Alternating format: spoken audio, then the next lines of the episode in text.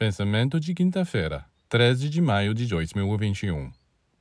A matéria é a forma que contém, segura e comprime o espírito.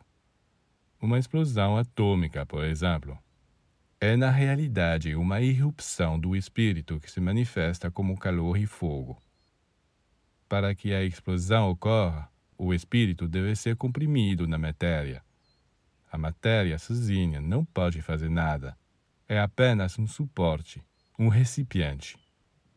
É por isso que todos aqueles que se maravilham com o poder da matéria estão errados. Eles não viram que as forças que emergem dela são as do espírito, que só presas ali por um certo tempo para que não se percam quando aguardam um momento de se manifestar.